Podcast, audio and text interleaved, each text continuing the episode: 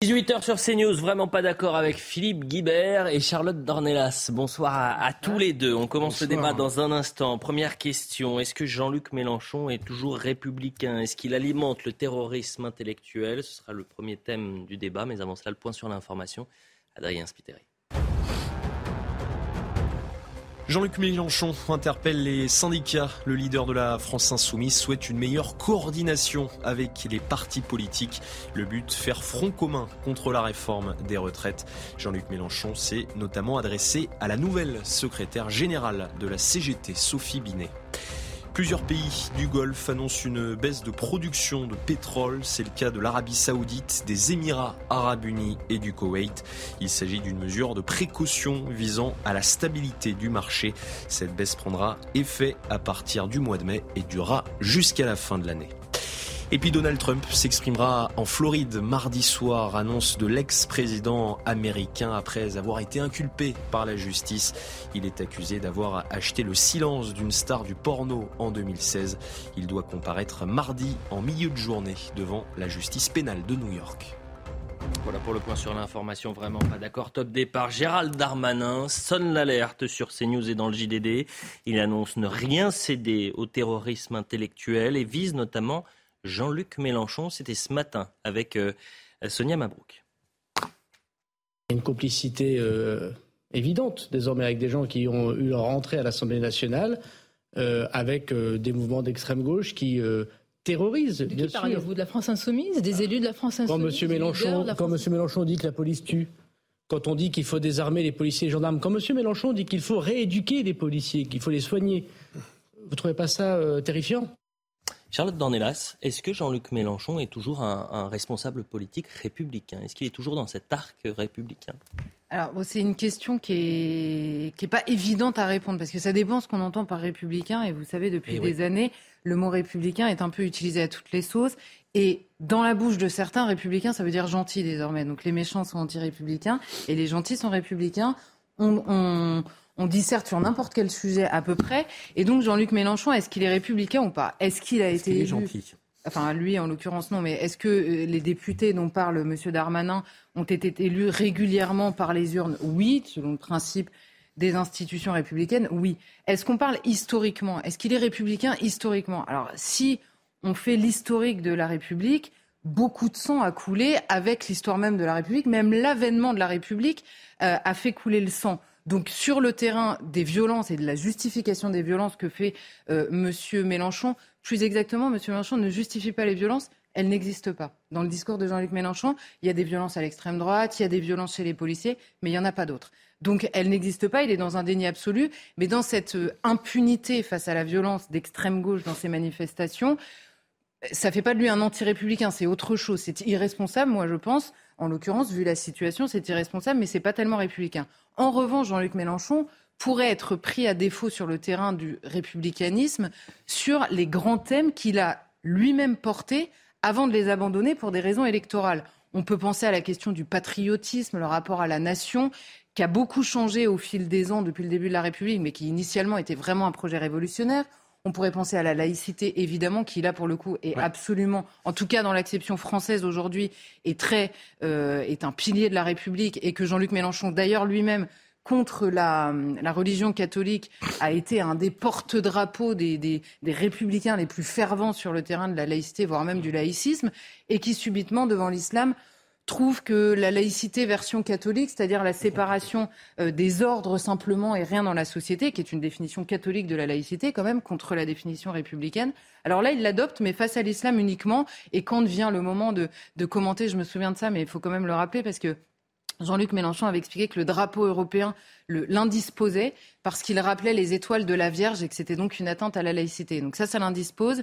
Mais par contre, le reste, les rues au nom de, de la femme de Fatima, il trouve ça génial. De la femme de, du prophète euh, euh, de l'islam, il trouve ça génial. Les ruptures du jeûne dans les mairies, mm. pourquoi pas.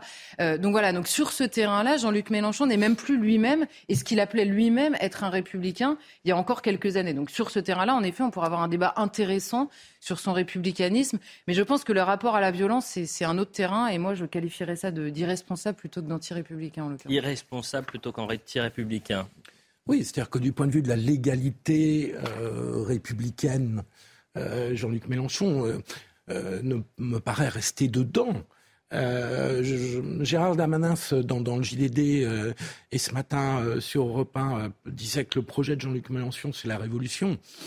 Enfin, ça me paraît de l'ordre de la polémique politique plus que de l'analyse politique précise. C'est pas factuel. C'est pas quelqu'un qui veut renverser euh, ah, le gouvernement. C'est quelqu'un qui. Alors, quelqu'un qui veut renverser le gouvernement. Vous avez le droit légalement de le faire euh, par des votes à l'Assemblée nationale. C'est pas quelqu'un qui appelle au, soulèvement dans la rue, qui ah, appelle au, au rééduquer les policiers et tout ce que dit Gérald Darmanin. En effet, ça, la, la, révolution, ça consiste à prendre le pouvoir.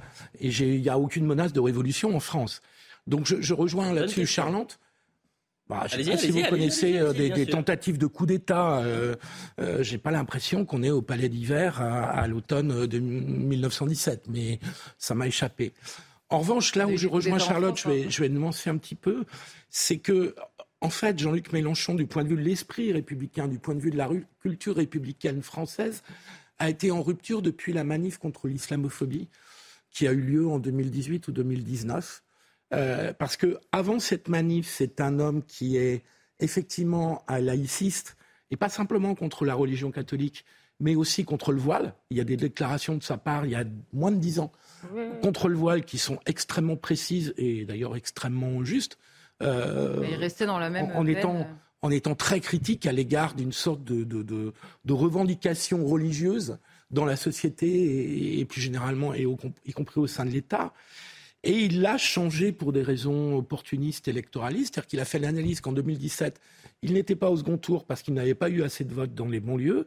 Et il a joué la carte communautariste à partir des années 2018-2019 pour essayer d'avoir plus de votes dans les bons lieux. Ça a failli marcher d'ailleurs, au passage. Donc, de ce point de vue-là, il n'est plus dans l'esprit républicain qui était le sien quand il était membre du Grand Orient de France, quand il était au sein du Parti socialiste, un laïciste euh, vraiment euh, très résolu. En revanche, il reste dans le cadre de la légalité républicaine de façon extrêmement critiquable et contestable mais il reste dans le cadre de la légalité républicaine. Je n'ai pas la police tue, c'est euh, un cadre euh, qui entre dans le cadre de la légalité républicaine. La police tue, soigner les, bah, de le dire, soigner, soigner les, les de brigades. le dire est complètement idiot, hum. si vous voulez. C'est même un peu scandaleux, mais vous avez le droit de le dire. Ça peut être, ça peut tomber sous le coup de la loi. C'est plus qu'une idiotie. Ça peut tomber sous le coup de la loi. Moi, je ne suis pas. Attendez juste, Elliot. il faut, on, a plein de désaccords avec des, tas de déclarations politiques, dont celle-là de Jean-Luc Mélenchon. Hum. Moi, je ne suis pas sûr qu'il faille régler le débat démocratique devant les tribunaux. Ce Donc, sûr, quand Jean-Luc Mélenchon, le fait, lui. Hein, il règle tout devant les tribunaux et c'est sbire avec. Hein. C'est vrai, je n'avais pas d'exemple précis en bah tête. mais... Euh, ils ont, ils ont l'indignation, le, réflexe de la plainte euh, extrêmement facile. quoi. Donc, euh, donc enfin bon, il, il, développe ses arguments dans des discours politiques souvent virulents qu'on peut complètement contester. Mm. Et on peut contester notamment cette phrase-là qui lui coûte des électeurs. Hein. Euh, parce que si vous regardez la, la, législative partielle dans l'Ardèche, dont le deuxième tour a lieu aujourd'hui, euh, la candidate sortante est une LFI qui est en très mauvaise posture face à une PS, une candidate PS dissidente. On verra les résultats ce soir, mais je pense que ça sera un vrai euh, coup de tosquin par rapport à la stratégie de Jean-Luc Mélenchon. Avançons, avançons, puisqu'on va parler à présent de, Sainte-Soline. On parlera d'écoterrorisme ou non euh, dans un instant, mais je voulais vous faire réagir à la déclaration de Gérald Darmanin, toujours, cette fois dans le JDD, sur euh, la notion de ZAD. Voilà ce qu'il dit. Les hommes politiques ont manqué de fermeté face à l'extrême gauche, par complaisance intellectuelle ou par lâcheté, mais c'est fini. Plus aucune ZAD ne s'installera dans notre pays, ni à Sainte-Soline, ni ailleurs. Charlotte Dornelas, depuis dix ans, la gauche est au pouvoir socialisme sous Hollande, une gauche libérale sous Macron.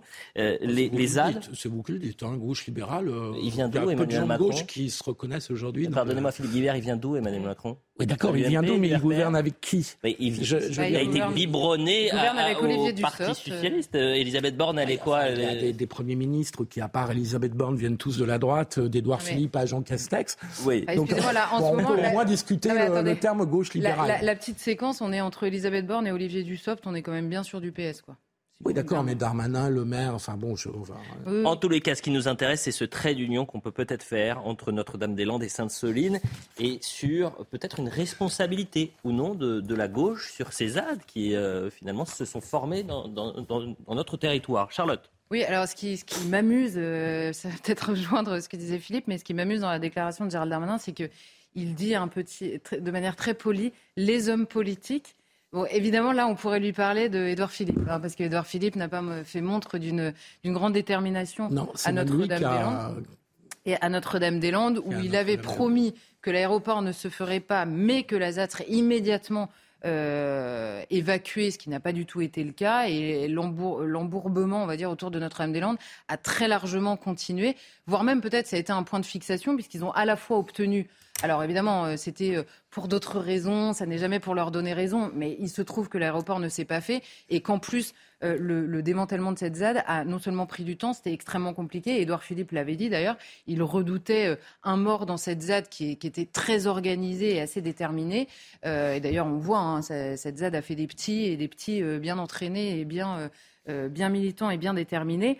Donc oui, en effet, mais cela, cela dit, donc ce gouvernement porte lui-même une part de responsabilité dans cette, dans cette euh, bienveillance, parce que moi j'irai plus loin, hein, il y a de la bienveillance à l'égard de ça, mais globalement, on dit toujours, est-ce que la gauche est euh, complaisante, on va dire, avec les violences d'extrême gauche? Je dirais, la gauche est très largement complaisante avec l'extrême gauche, d'abord parce qu'elle ne se sent pas le besoin d'expurger d'elle-même la partie ultra-radicale et violente de la famille Bah non.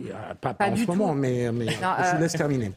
Euh, non, et parce que, parce que vous voyez dans le débat public, je vais le résumer de manière un peu peut-être euh, caricaturale, mais quand même, c'est-à-dire qu'à droite, vous avez deux mots qui sont facho et nazi, qui, par rapport à l'histoire, évidemment, sont ultra diabolisants et infamants. Personne n'a envie d'avoir cette étiquette. Et vous l'avez extrêmement rapidement même posé par des gens de droite parfois à l'égard de gens qui sont plus à droite qu'eux. Eh bien à gauche, vous n'avez pas ces mots. Hein. J'ai jamais vu un mec de gauche euh, traiter un, euh, non, quelqu'un dans la ZAD de bolchevique. J'ai rarement vu ça sur un plateau de non, télé. Non, mais gauchiste, oui. Oui, de gauchiste. Enfin, excusez-moi, gauchiste et euh, facho de l'autre côté, ça n'a pas exactement le même imaginaire diabolisant. parce qu'il y a une Il n'y a pas exactement le même imaginaire diabolisant dans le débat public. Donc d'abord, il n'y a pas de diabolisation, enfin de diabolisation, de enfin oui, de d'expulsion, on va dire, des, des, des mouvements les plus radicaux. Par ailleurs, excusez-moi, dans le discours ambiant en permanence, mais regardez aujourd'hui, que ce soit médiatiquement, que ce soit même une partie de la magistrature à l'égard des soulèvements de la terre,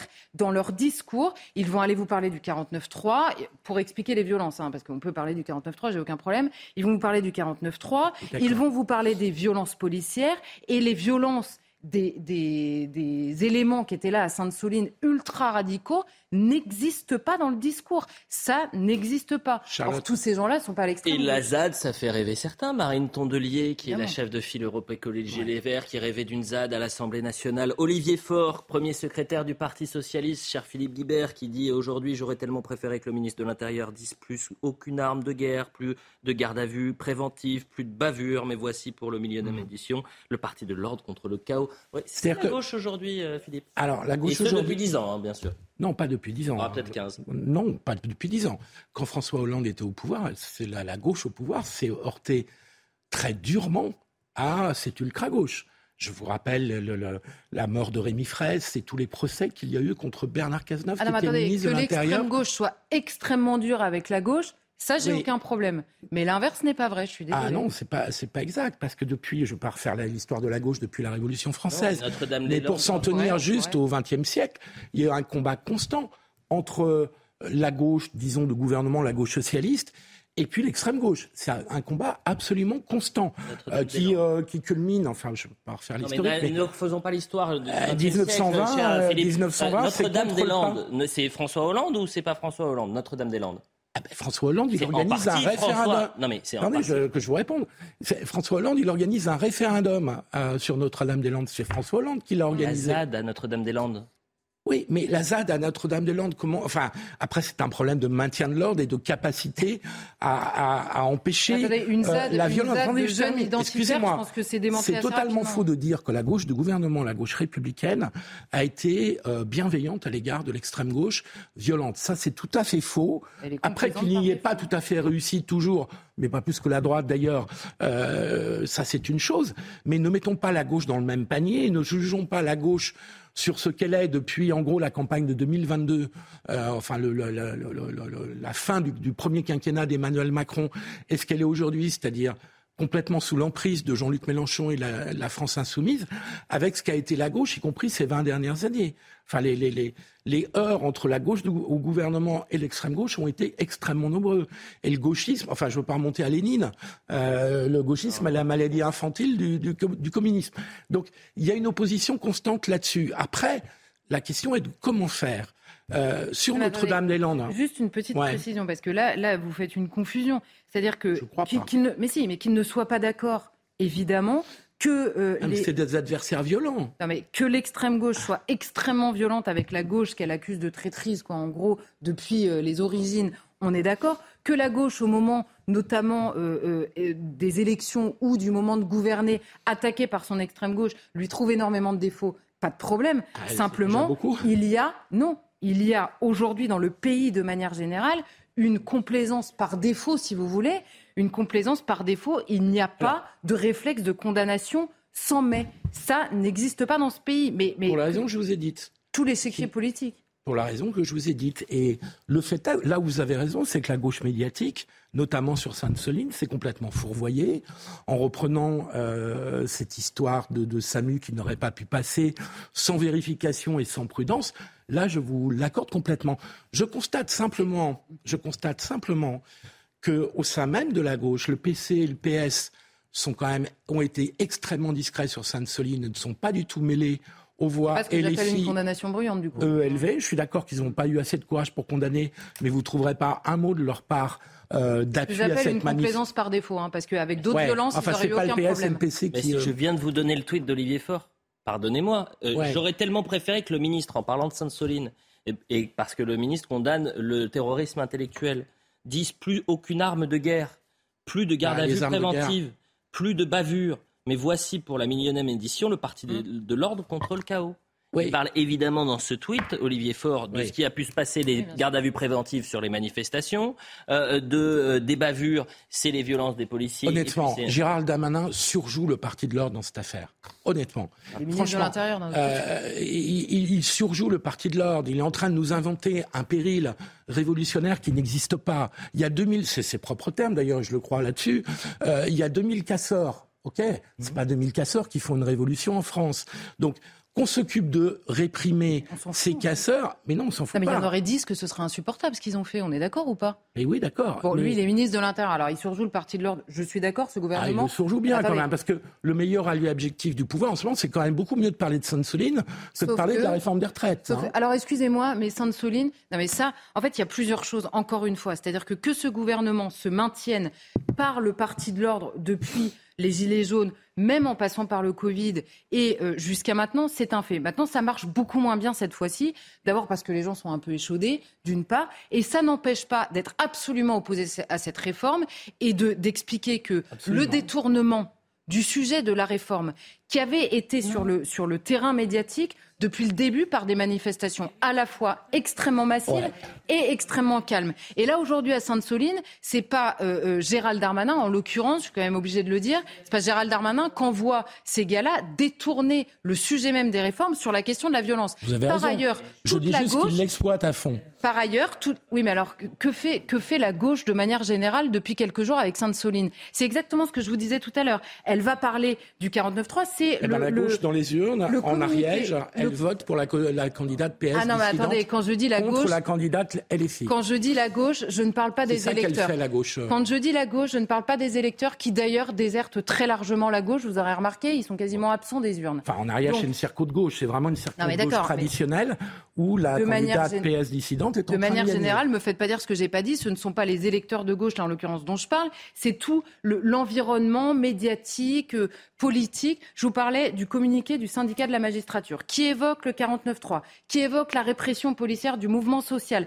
Ils disent qu'il n'est pas possible, ce sont des magistrats, Philippe Guibert, ils disent qu'il n'est pas possible d'envoyer... La gauche culturelle et intellectuelle ne se manifeste pas assez, je, je termine et médiatique se manifeste pas assez contre ces violences, je suis d'accord. Je termine simplement. Il nous explique donc que, en l'occurrence, ils ne sont pas là pour euh, légitimer la répression de la contestation populaire. Pas un mot sur les violences, comme s'il n'y avait pas une réponse policière, en l'occurrence, qui avait démarré, en tout cas dans la discussion, qui avait démarré à ce moment-là. Ensuite, simplement, sur l'histoire du monde et des révélations sur le SAMU, ça n'est pas qu'ils ont manqué de vérification, parce que c'est pas une question de manque de vérification. Il passe un son dans lequel on entend le gars du SAMU dire on n'a pas encore l'ordre, on n'a pas encore l'autorisation d'intervenir. Alors, soit le journaliste du Monde ne sait pas comment ça se passe dans ces situations, mais dans ces cas-là, il peut se renseigner. Simplement, c'est pas ça qui se passe. C'est pas qu'ils ont pas pris le temps de vérifier, c'est qu'ils ont cherché comme des malades pour avoir cette information-là. Ils n'ont pas besoin de vérifier, c'est ça euh, d'une autre façon. Non, euh, ah non, ça n'est pas la même chose. Un journaliste peut se tromper et manquer euh, une fois de vérifier une information, ou alors chercher quelque chose qui va dans vous-même, son sens. la gauche médiatique s'est mal comportée sur cette affaire. Ça, j'ai bah, vraiment aucun problème à le dire. Vous reconnaissez qu'il y a une complaisance. Et là-dessus, il y a eu une complaisance. Et le dernier, le dernier exemple que je prendrais, pardon, parce que celui-là, il m'a quand même marqué. Vous voyez la, la manifestation qu'il y a eu devant l'hôtel de ville de Paris et d'autres villes il y a quelques jours en soutien aux, aux blessés justement de Sainte-Soline et contre les forces de l'ordre, puisque c'était les slogans qui étaient là.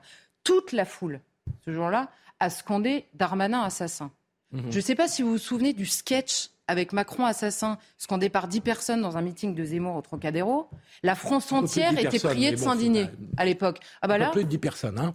Euh, mais mais mais, non, non, non, non, à l'époque non, je suis désolée, c'était un petit groupe de gens. C'était un petit groupe de gens. Vous étiez au Trocadéro? Non, mais enfin, non, bah moi j'y étais, je l'ai même pas entendu, vous voyez. Les sons, qui, les sons euh, montraient clairement qu'il n'y avait pas que 10 personnes, mais peu importe. En tout cas, ce qui est sûr, c'est que deux, là, il y avait Les deux sont parfaitement condamnables. Mais, euh, mais, ils ne sont pas mais ils sont pas condamnés de la même manière, vous aurez remarqué. C'est ça le, oui. la problématique. Oui, d'accord. Ok, ok, je vous l'accorde. Par tout le monde, hein. Je vous l'accorde. Est-ce que vous m'accordez quand même qu'il y a une surenchère dans les mots de Gérald Darmanin où il nous parle à chaque fois Alors une fois, c'est... Vous faites partie de la complaisance, excusez-moi, parce que si vous revenez ah en permanence à Darmanin. Bah oui, parce que euh, il, nous, il nous dit Jean-Luc Mélenchon, c'est la révolution. Il nous parle d'éco-terrorisme, bah, terrorisme intellectuel. Le terrorisme intellectuel, c'est pratiqué de tous les côtés euh, pour faire taire l'adversaire en l'intimidant. Et donc, je trouve qu'il y a une, une surenchère. En l'occurrence, non, sur cette affaire-là. Ah. Mais euh, il y a, enfin, le terrorisme intellectuel n'est le monopole de personne. Et donc, je, je dis simplement que Gérald Damanin en fait des tonnes mais pour des raisons politiques qui sont extrêmement précises, c'est qu'il a parfaitement compris, à juste titre, que du point de vue de l'opinion publique, y compris chez les acteurs de gauche dont on parlait tout à l'heure, euh, les violences qui ont été commises à Sainte-Soline et même le jeudi soir, euh, en fin de manifestation, la semaine dernière dans la mobilisation précédente, ont beaucoup contribué à calmer la mobilisation contre les retraites mardi, parce que l'argument de la peur, de la violence a quand même démobilisé dans les rues. Donc il en fait des tonnes. Ça c'est mieux s'il n'y a pas de casseurs, on aura moins peur. Euh, hein. On parle quand même, on parle quand même de gens. Oui, attendez, je, finis ma phrase. Si ça ne dérange pas. En fait des tonnes. Euh, euh, je, oui. fait des tonnes. Excusez-moi euh, vous avez, j'imagine, contacté, enfin, vous avez été, vous avez échangé avec des dizaines et des dizaines de Français qui ont été extrêmement choqués par ces images, qui se disent, mais ce, sont des criminels, ce sont des criminels, ce ne sont pas des manifestants. On est face à une autre forme de terrorisme. Donc je ne vois pas en non, quoi il Moi je refuse d'utiliser le terme terrorisme. Ben, je peux vous donner la définition de terroriste et vous verrez. on a déjà eu le débat. Le terrorisme, si vous mettez sur le même plan, c'est on monte dans les mots. En France, on adore monter dans les mots, ah, euh, à, à défaut parfois de d'agir réellement.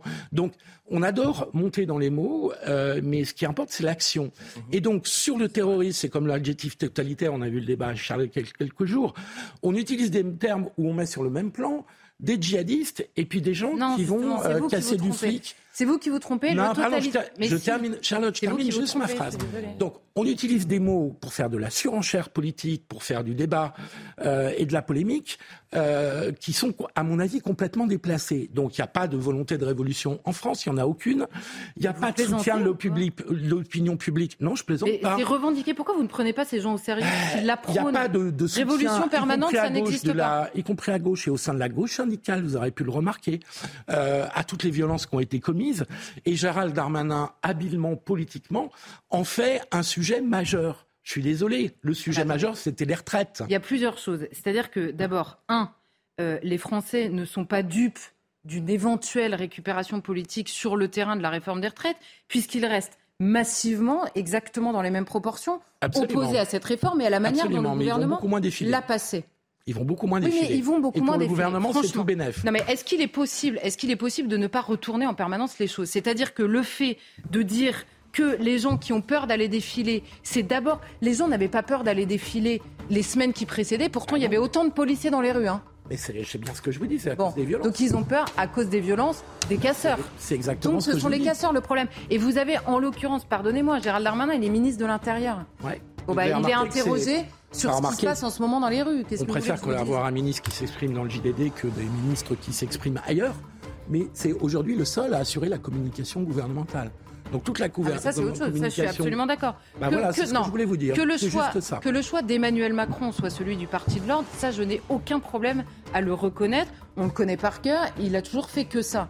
Maintenant, aller sur le terrain, Gérald Darmanin on fait des tonnes parce qu'il parle des violences en ce moment. Bon, bah évidemment, tout le monde ne parle que des violences. Il parle de terrorisme, il parle de révolution. Mais attendez, juste sur terrorisme. Là, je trouve en fait des tonnes et je maintiens. Juste sur la question de terrorisme. Le terrorisme dans le droit français, aujourd'hui, troubler gravement l'ordre public par l'intimidation ou la terreur. On est clairement là-dedans. Vous avez vous-même reconnu qu'il y avait une volonté d'intimidation. Comme la définition est très vague, la jurisprudence a ajouté qu'il fallait que ce soit au nom d'une idéologie ou pour déstabiliser l'État.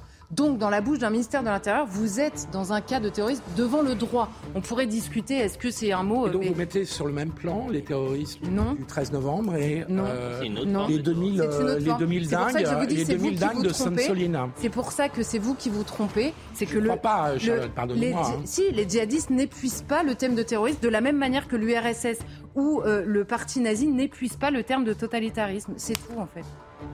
Euh, ah bah oui, ils ont été conçus pour ça, euh, Charlotte, la publicité. de La publicité. On revient dans un instant. On va continuer à parler justement de ces manifestations sauvages, de ces casseurs et euh, de la réponse judiciaire à, ces violences-là. on parlera également de Bordeaux qui a été saccagé pendant dix jours avec un silence assourdissant de la ministre de l'Enseignement supérieur. Et puis on parlera d'immigration. Voilà le programme. On revient dans un instant.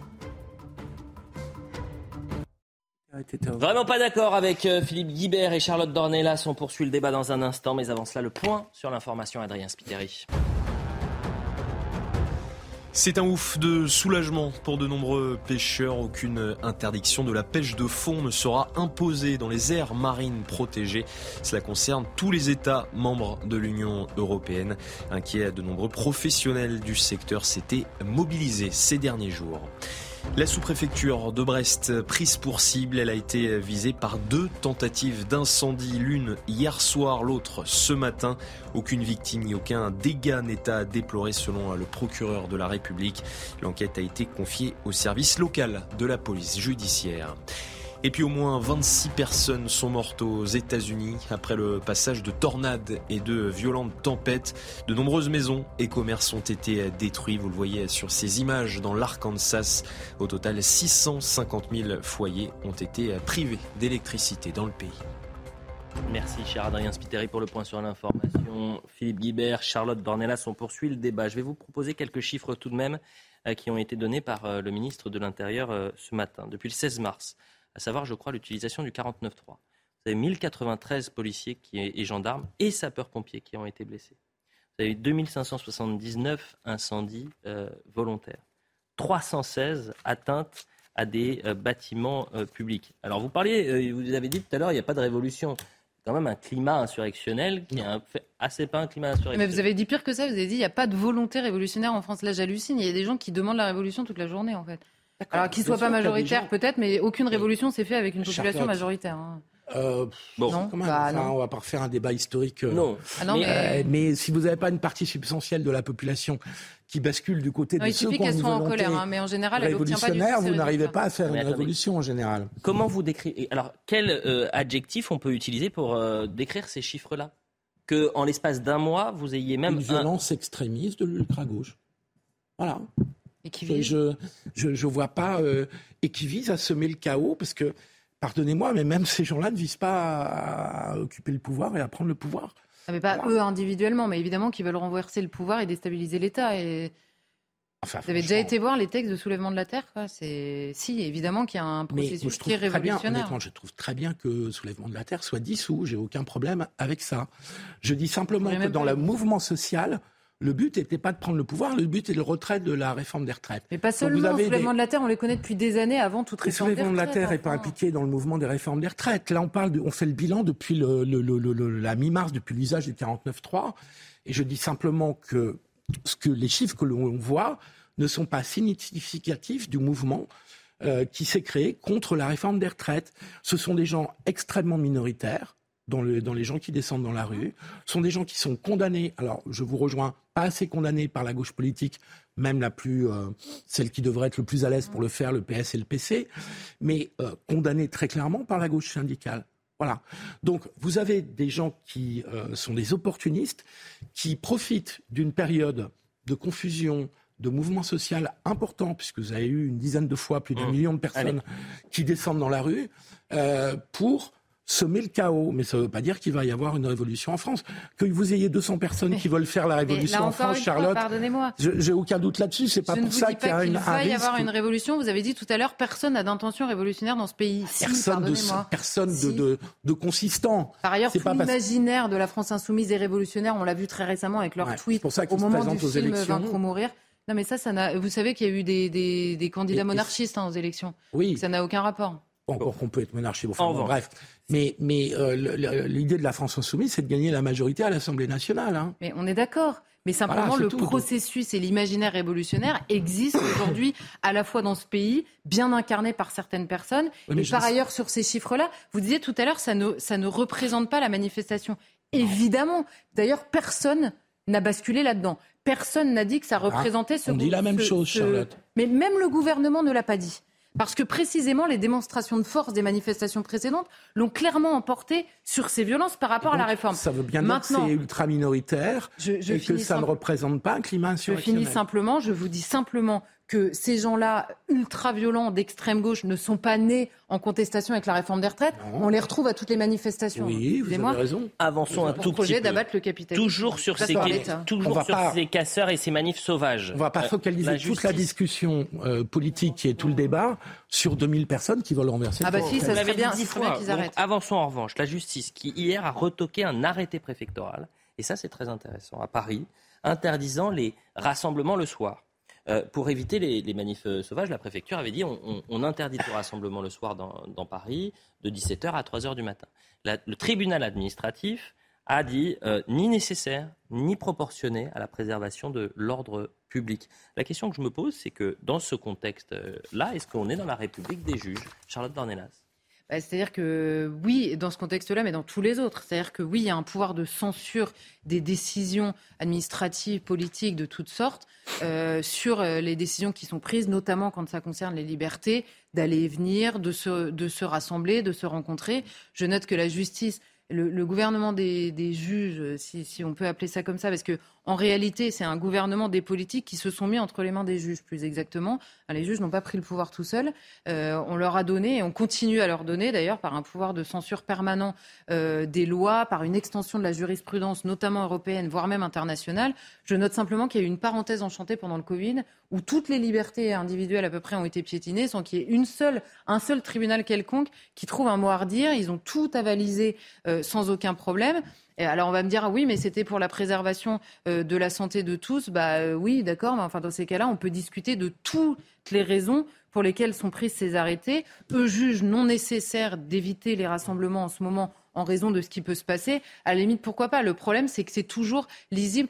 Je peux vous assurer que si les 2000 casseurs, euh, si ces casseurs-là étaient d'extrême droite comme on dit S'ils avaient, si... tout le temps euh, parce que, parce que, excusez-moi, excusez-moi de faire le balancier. Si la droite, même la droite, des, des, étudiants de droite avaient bloqué une fac pendant huit jours, comme ils l'ont fait à Bordeaux, on n'en serait pas là. Si la droite attaquait des librairies, des universités, des étudiants, comme l'extrême gauche le fait extrêmement régulièrement dans ce pays avec des librairies, des bars ou des étudiants qui sont jugés à droite, voire à l'extrême droite, puisque tout le monde est à l'extrême droite dans la tête de ces euh, personnes, je peux vous assurer qu'on n'aurait pas exactement ni le même discours, ni le même comportement judiciaire, ni le même comportement politique. S'il s'agit de condamner tout ça, j'ai aucun problème avec ça. Je, je, euh, mais dans les actes un peu, là, Pardon vous dites. Dans les actes un peu, comme vous dites. Ouais, euh, que les tribunaux administratifs puissent prendre des décisions. Vous vous souvenez de cette affaire de l'imam Hussein en première, en première instance?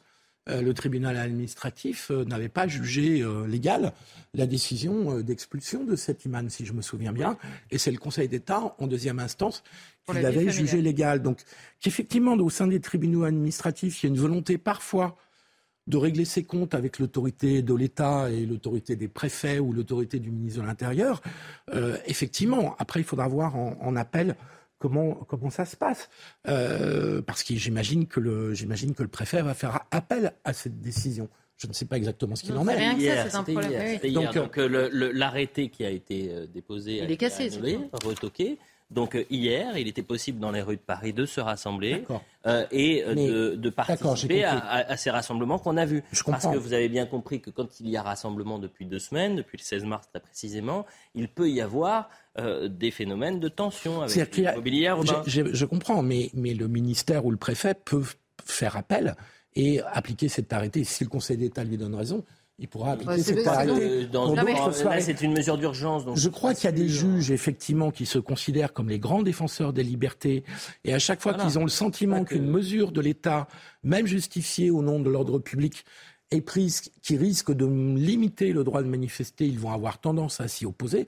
C'est incontestable qu'il y ait un débat euh, sur ce sujet. mais surtout... Euh, je, je, demande juste à voir ce que dirait le Conseil d'État s'il était saisi en appel. Mais honnêtement, honnêtement, pardon, la victimisation même du préfet, enfin, ce qu'il n'a pas fait en l'occurrence, mais sur ce terrain-là, en disant oui, euh, le tribunal administratif, c'est pas de notre faute puisqu'il a empêché les rassemblements. Je note qu'il y a eu beaucoup de manifestations interdites et que dans le fond, ça ne change rien de toute façon, même devant la justice puisqu'on considère euh, que ces interpellations, enfin que c'est pas qu'on considère, simplement qu'il faut un dossier. C'est pour ça que je dis la responsabilité, elle est politique. Aujourd'hui, vous avez une procédure pénale qui est tellement compliquée mmh. que reconnaître quelqu'un quand il est cagoulé au milieu de 15 personnes qui sont cagoulées, ça ne tient pas. C'est impossible de faire un dossier qui tient devant une juridiction. Donc, outre les magistrats idéologisés dont j'ai parlé tout à l'heure, qui existent évidemment, qui sont une part certaine, les autres ne peuvent même pas accéder à autre chose qu'un classement sans suite parce que c'est extrêmement compliqué. Donc c'est ça, évidemment, qu'il faut revoir. Ce sont les outils qui sont inadaptés à ces black blocs on les appelle comme ça,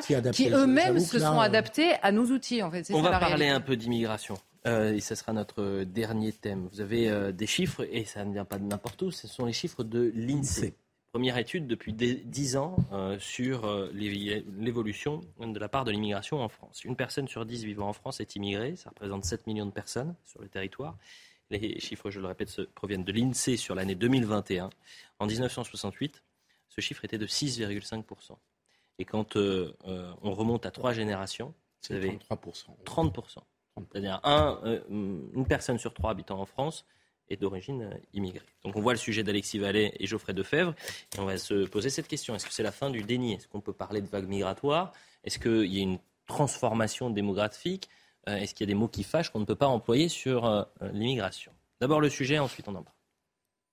Selon le dernier rapport de l'INSEE, 6,9 millions d'immigrés vivaient en France en 2021, soit 10,3% de la population. Parmi eux, 36% ont acquis la nationalité française depuis leur arrivée. En 1968, les immigrés représentaient 6,5% de la population. À l'époque, L'immigration de travail fonctionnait à plein, la croissance de l'économie française était de l'ordre de 4-5% par an, et c'était donc l'économie qui tirait l'immigration. Aujourd'hui, ce qui tire l'immigration, c'est d'une part l'immigration étudiante, et d'autre part le maintien de l'immigration familiale à un niveau élevé.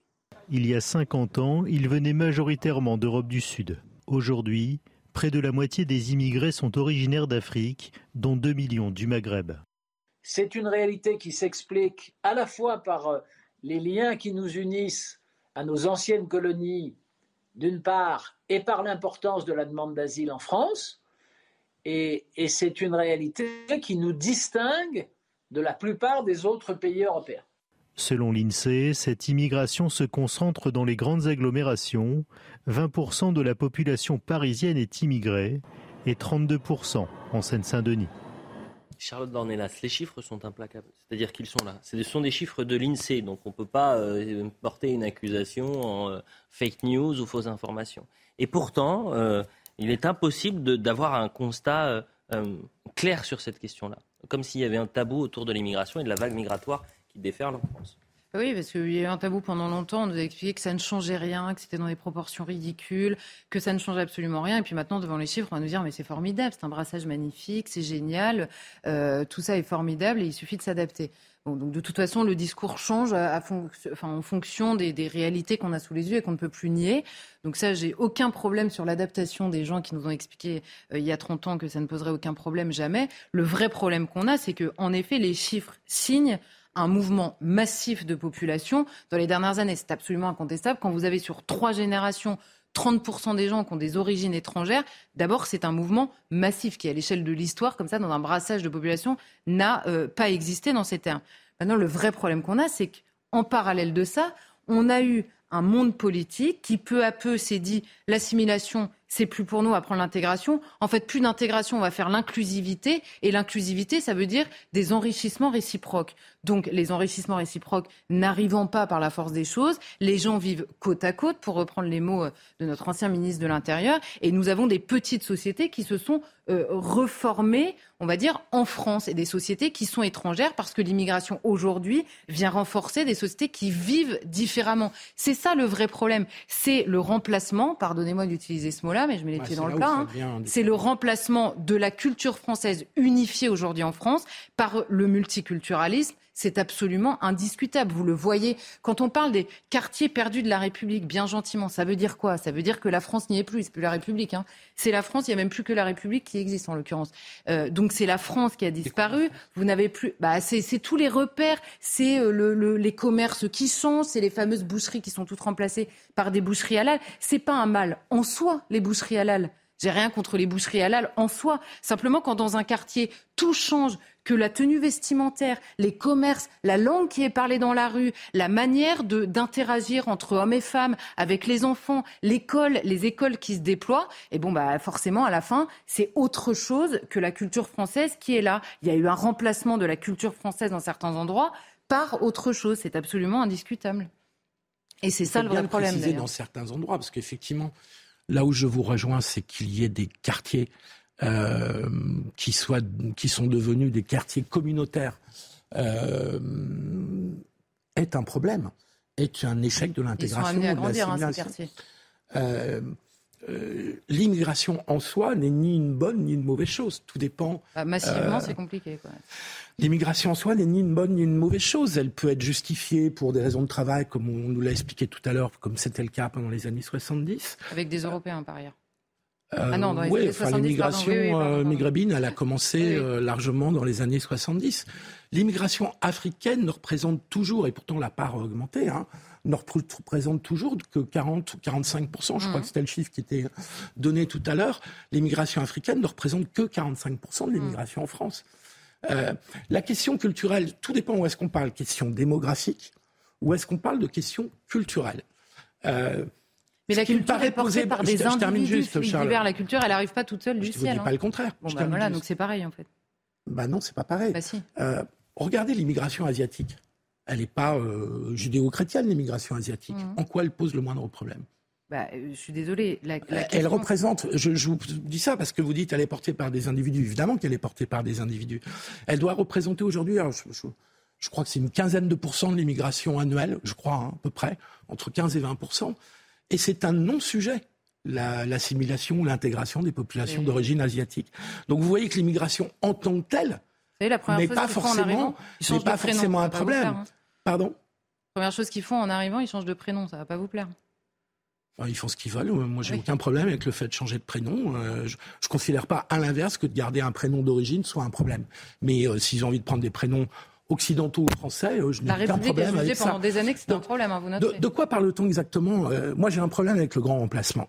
Parce que le grand remplacement est une théorie complotiste qui considère qu'il y a eu une intention de, de, vouloir remplacer une population, euh, ce qui me passe, qui est évidemment fantasmatique. C'est une théorie complotiste. Initialement, évidemment euh, fantasmatique. Et après, dans l'idée du grand remplacement, j'ai un problème quand cette théorie consiste à dire on ne peut pas faire vivre des gens de continents différents en même temps, parce que ça, ça s'appelle de la xénophobie, pour ne pas dire du racisme. Et puis après, il y a la question culturelle. Je suis désolé. Non, mais c'est, non. Euh, après, il y a la question culturelle. Là où je vous rejoins sur un point important, qui est que quand vous reconstituez des communautés homogènes euh, qui sont en dehors de la République ou qui sont en dehors de la nation, eh bien, euh, là, effectivement, il y a un problème. Bah donc, excusez-moi, vous êtes xénophobe et raciste, si je vous suis bien. Mais non.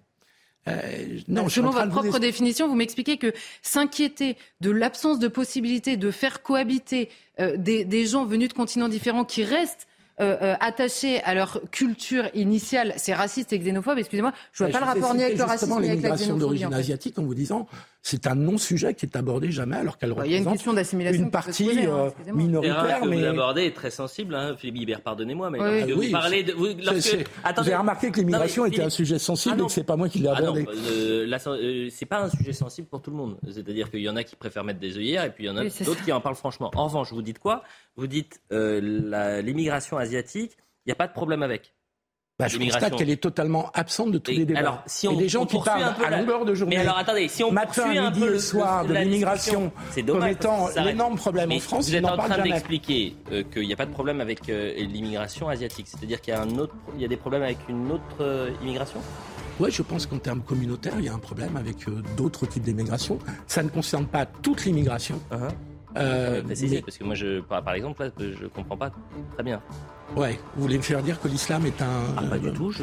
Non, mais alors là, n'imaginez pas que je souhaite vous piéger. C'est juste d'être euh, que les choses soient claires. Et je ne pense pas que vous pensiez ça, euh, bien évidemment. Euh, mais simplement, simplement pour pour finir, c'est que pendant des années, on nous a expliqué, mais non, mais la France est une terre d'immigration. Emmanuel Macron nous explique que c'est dans l'ADN de la France d'accueillir ici, partout, complètement.